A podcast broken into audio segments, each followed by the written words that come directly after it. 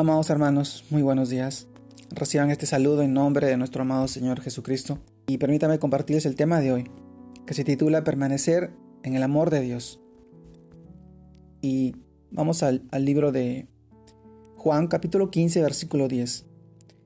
Versículo 10 y versículo 12, en el cual nos dice, Si guardaréis mis mandamientos, permaneceréis en mi amor, así como yo he guardado los mandamientos de mi Padre y permanezco en su amor. Juan capítulo 15 versículo 10.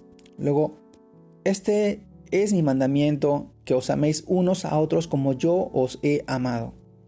Juan capítulo 15 versículo 12. Amados hermanos, permanecer en el amor de Dios.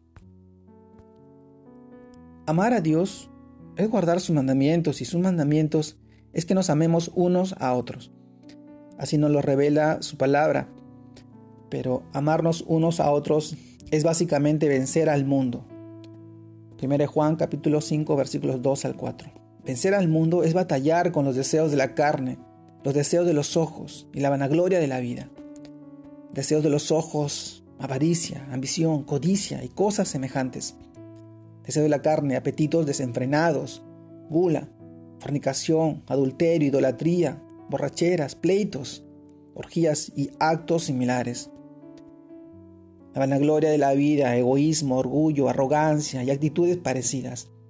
Amados hermanos, finalmente, ¿quiénes son los vencedores?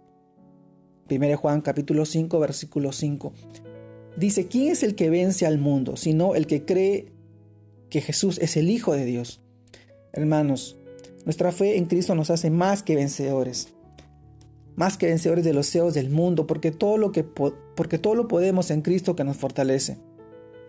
Estamos estábamos entonces llamados a no satisfacer los deseos de la carne, sino amar al prójimo y a permanecer en el gran amor de Dios. Nuestra fe en el Señor, en nuestro amado Señor Jesucristo, nos da la victoria. Es nuestra victoria. Pero solamente lo podemos conseguir si permanecemos en el amor de Dios. Son tantas situaciones y cosas similares que el mundo enfrenta. Y nosotros como hijos de Dios, como seguidores de Cristo, estamos expuestos a esto al mundo. Estamos expuestos al pecado, a la maldad, a todo lo que nos rodea. Pero recuerden, estamos en el mundo, pero no somos del mundo. Somos luz y debemos brillar y, solo, y solamente es a través de su palabra, del amor, la misericordia y la gracia a la cual nosotros somos salvos y a la cual ahora pertenecemos, salvos por gracia, vivos por el amor infinito y eterno de nuestro amado Señor Jesucristo.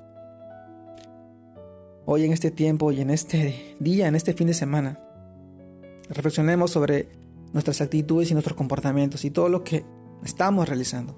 Y busquemos la palabra de Dios para poder seguir la guía y el fortalecimiento en estos tiempos. Te mando un fuerte abrazo. Dios te guarde y te bendiga en este fin de semana. Saludos a todos.